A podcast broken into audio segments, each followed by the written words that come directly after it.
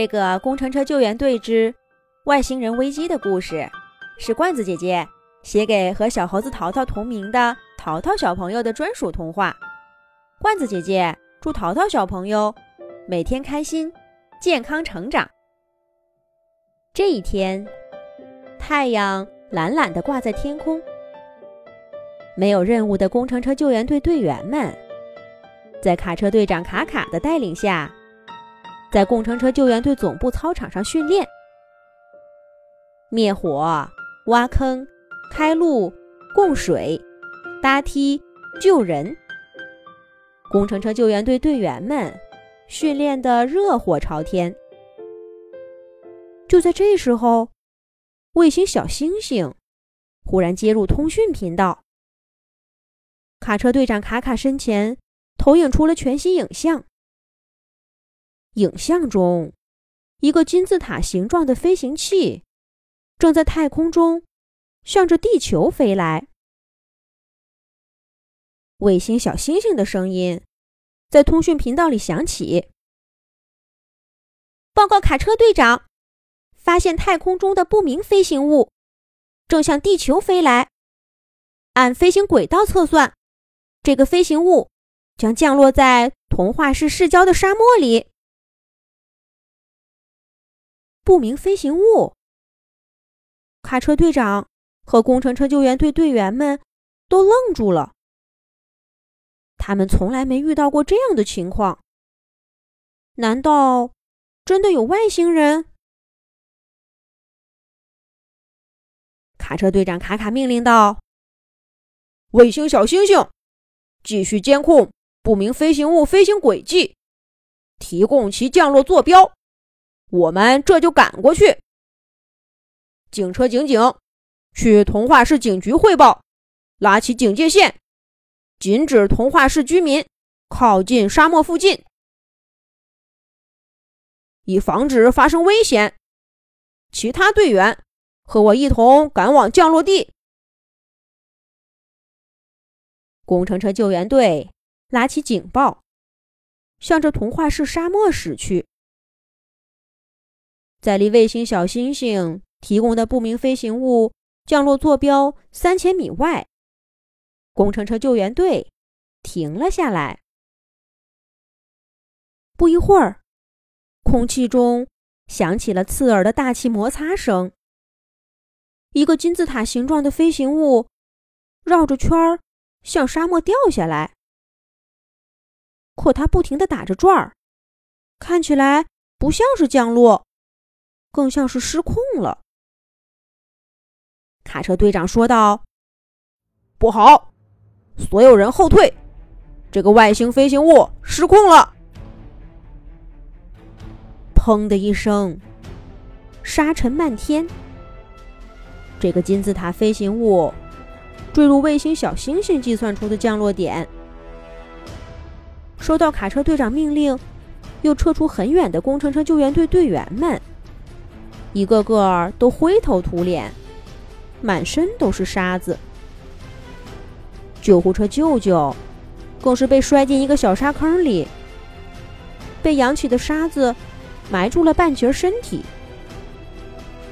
铲车铲铲，挖掘机挖挖，赶紧挖沙子，然后吊车吊吊，把救护车舅舅从沙坑里给吊了出来。沙子慢慢飘落下来，在远处的坠落点，一个大坑里露出金字塔的三个角。这个飞行器呀，倒栽葱似的扎进了沙漠里。卡车队长说道：“所有队员原地待命，我过去看看。”卡车队长来到沙坑边儿，这时候。那个金字塔形状的飞行器上，打开了一个洞口。一束光射向卡车队长身前，然后是一只猫。哦，不对，是长得很像猫，却很高大，手上拿着一根镶嵌着宝石的权杖的外星生物，被传送到卡车队长卡卡的面前。你好，我是比鲁，来自 M 六四星系的猫星。”外星人的声音在卡车队长耳边响起。虽然这个声音，虽然这个声音哇里哇啦的，卡卡听不懂，但奇怪的是，外星人要说的意思，卡卡却能明白。远处的工程车救援队队员们看到卡车队长跟这个外星人叽里呱啦的说着话，很是有趣。原来呀，这个叫比鲁的外星人驾驶的飞船出了故障，他只好飞来最近的地球，因为在地球童话式的沙漠底，有着外星人祖先留下的外星飞船。而这个外星人只有一个人，他的飞船也坏了，需要工程车救援队的帮助。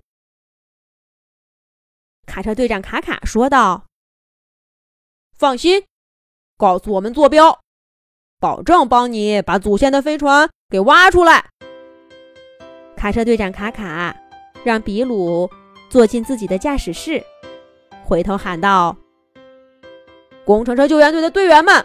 跟我来，开工了！卡车队长带着队员们来到沙漠中心，外星人比鲁指定的地点，开始了挖掘工作。